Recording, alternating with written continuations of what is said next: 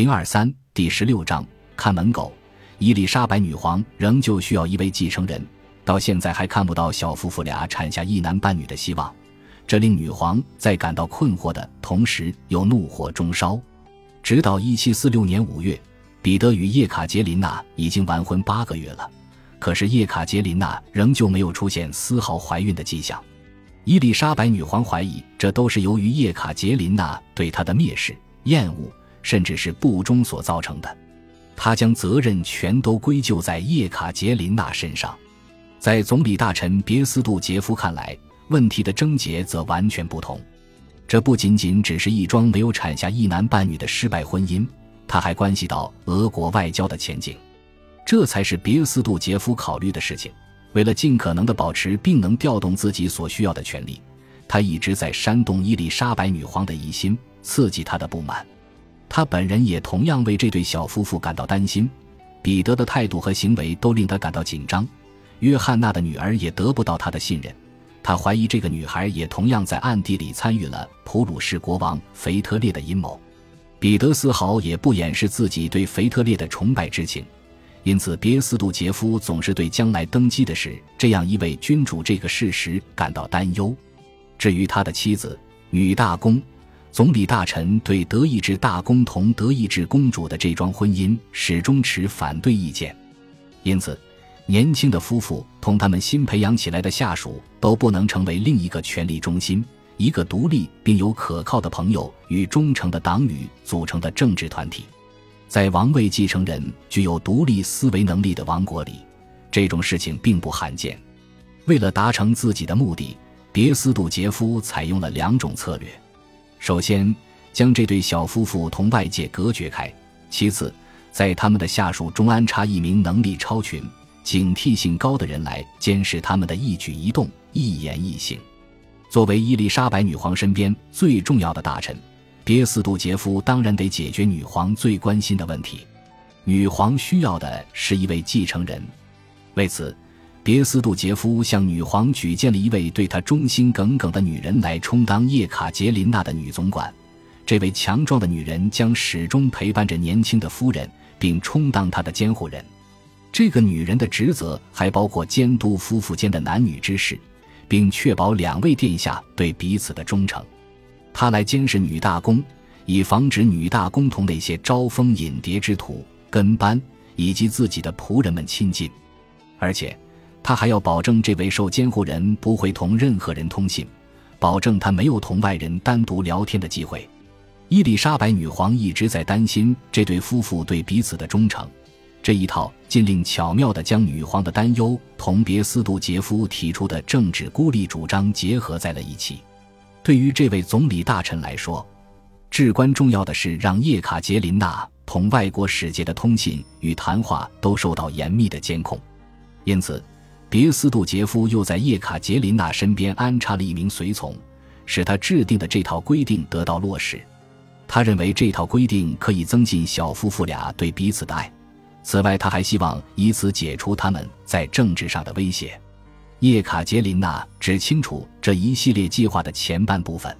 这位新婚妻子记得伊丽莎白女皇签署的一项政令中写有下面这段话：“公主殿下已被选定为我亲爱的外甥。”皇位继承人，大公殿下至高无上的妻子，之所以被擢升为高贵的殿下，只基于如下的目的：公主殿下应当通过自己明智的言行举止、自己的智慧与美德来激起大公殿下真挚的爱，并赢得他的心，以此为女皇带来一位帝国期待已久的继承人，让这个辉煌的王朝迎来一个充满生气的春天。为了监视叶卡捷琳娜，执行上述各项工作。经过一番精心的甄选之后，别斯杜杰夫选定了伊丽莎白女皇的表姐玛利亚·西蒙诺娃·乔戈洛科娃。在女皇最为宠爱的臣僚里，就有乔戈洛科娃。她的丈夫也是女皇的侍从，夫妇俩都对总理大臣忠心耿耿。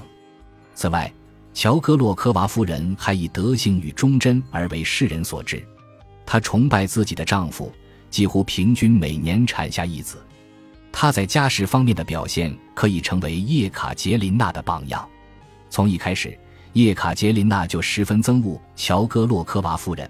在回忆录中，他将一连串不讨人喜欢的形容词一股脑地砸在了这个统治他数年的女人身上：头脑简单，没有教育，残酷，恶毒，反复无常，自私私利。在乔戈洛科娃夫人上任的第二天下午，彼得将叶卡捷琳娜拉到一旁，他告诉他自己，得知新来的女教师之所以奉命来监视他，是因为他他的妻子不爱他。叶卡捷琳娜回答说：“绝不可能有人会相信这种女人能帮他培养起对他的柔情。”他还说：“作为看家狗，则又另当别论了。不过，对于这种工作，他们还是应该选派一个有些头脑的人。”新总管与受其监视的人之间的争斗立即爆发了。乔戈洛科娃夫人首先采取的措施就是通知叶卡捷琳娜说，她必须同君主有所疏远，以后倘若女大公有话要对女皇说。那所有的话都将由他乔戈洛科娃夫人来转达。听完这番话，叶卡捷琳娜的眼泪便溢出了眼眶。乔戈洛科娃夫人跑去向女皇报告自己受到了冷遇。当伊丽莎白女皇赶来的时候，叶卡捷琳娜的两只眼睛还没有褪去红色。女皇将叶卡捷琳娜拉到一个单独房间，房间里只有他们两个人。叶卡捷琳娜说：“我在俄国的这两年里。”这还是头一次，她同我单独谈话，旁边没有任何一个外人。接着，一阵猛烈的抱怨和指责从女皇的嘴里一股脑的倾泻而出。他问我究竟是不是在母亲的授意下，为了普鲁士国王而背叛他。他说他很清楚我的不忠与谎言。总而言之，他无所不知。他说他知道至今没能圆房都是我的错。叶卡捷琳娜又嚎啕大哭了起来。女皇接着大声说：“只有不爱丈夫的年轻女子才总是哭哭啼啼的，而且没有人强迫叶卡捷琳娜嫁给大公，这都是她自己的意愿。她现在没有权利落泪。”她说：“倘若叶卡捷琳娜不爱自己的丈夫，她伊丽莎白女皇也不应当受到怪罪。”叶卡捷琳娜的母亲向她保证过，说自己的女儿是出于爱才嫁给彼得的，因此她当然没有违背这个姑娘的意志。强迫她接受这桩婚事，叶卡捷琳娜记述道。女皇又继续说：“既然现在已经结婚了，我就不应该再哭了。”接着他又补充道：“当然，他很清楚我爱着另外一个男人，不过他绝对不会说出我可能爱着的那个男人姓甚名谁。”最后他又说：“我非常清楚，没有孩子只应该归咎于你一个人。”叶卡捷琳娜不知道该说些什么。她相信伊丽莎白女皇随时都能对她动手。她知道盛怒之下的女皇经常给自己的女仆和下属，甚至是男人们来上一顿耳光。我没法脱身，因为我已经抵在了门上，而他又站在我的正前方。这时，我想起了克鲁泽夫人的忠告，于是我对她说：“小母亲，恳求您原谅我吧。”她的情绪缓和了下来。我走进自己的卧室，一边哭着。一边想着，与其这样受迫害，还不如选择死亡好了。我拿起一把长刀，然后躺在沙发上，打算将刀插在自己的胸口上。就在这时，一名女仆走了进来，她朝那把刀扑了过来，拦住了我。实际上，那把刀并不锋利，连我的束身衣都无法刺透。叶卡捷琳娜根本不清楚，在普鲁士的问题上，别斯杜杰夫在伊丽莎白女皇的心中掀起了多大的波澜。他以为女皇的发作只有一个原因，女皇的指责没有一条说得通。叶卡捷琳娜对女皇唯命是从，不会做出轻率的事情。他没有将俄国出卖给普鲁士，他绝不会在门上挖猫眼，他也不会爱上其他的男人。他的失误只在于他未能产下一男半女。几天后，彼得与叶卡捷琳娜陪同女皇出访列威利，乔戈洛科娃夫人也同他们乘坐着一辆马车。叶卡捷琳娜说：“乔戈洛科娃夫人的一举一动，完全就是对他们的折磨。无论内容多么无知或是琐屑，对于一切最易于理解的谈话，他的回答永远都是：女皇是不会喜欢听到这种话的，要不就是女皇是不会同意这种事情的。对此，叶卡捷琳娜就只能在旅途中合上双眼睡觉了。乔戈洛科娃夫人任职七年。”他不具备任何一种对缺乏经验的少妇有所帮助的能力，他既不聪明，也没有同情心。相反，他的无知与傲慢在皇宫里是数一数二的。他根本无异于赢得叶卡捷琳娜的友情。身为一个大家庭里的妻子与母亲，他也不同叶卡捷琳娜谈一谈家庭中潜在的问题，而他的职责正是要解决这些问题。事实上，在伊丽莎白女皇最关心的问题上，他也一事无成。对新婚夫妇的床子之事，他也没有打听到多少消息。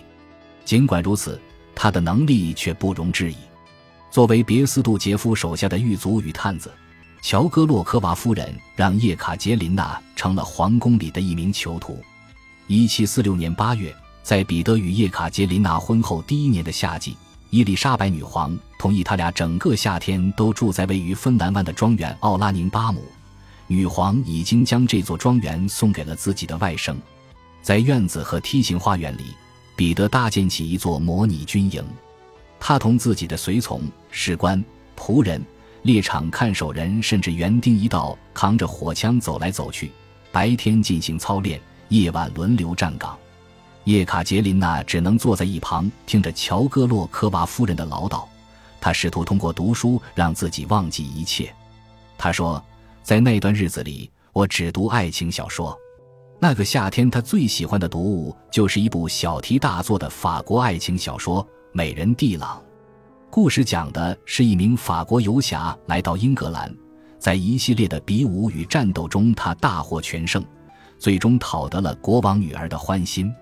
叶卡捷琳娜格外喜欢书中对公主的描述，她的肌肤是那么的清澈，当她饮下红酒时，你甚至能看到红酒顺着她的喉咙滑了下去。彼得也读了这部小说。但是他最感兴趣的只是最终劫匪们因为自己犯下的罪行而被执行了绞刑和车裂。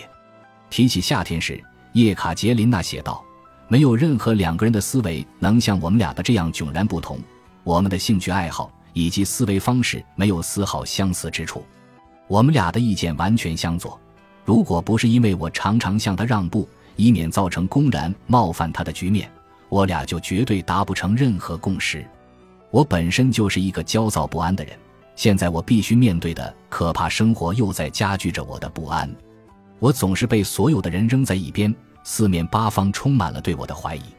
没有游戏，没有交流，没有人对我表示善意，没有人在意我，好帮我减轻心中的无聊感。我的生活令人无法忍受。叶卡捷琳娜出现了剧烈的头疼与失眠症状。克鲁泽夫人固执地认为，睡前喝上一杯匈牙利葡萄酒就能消除这些症状。叶卡捷琳娜没有接受克鲁泽夫人的建议，因此，每次克鲁泽夫人举杯祝愿叶卡捷琳娜身体健康后，将那杯酒一饮而尽的总是夫人自己。本集播放完毕，感谢您的收听，喜欢请订阅加关注，主页有更多精彩内容。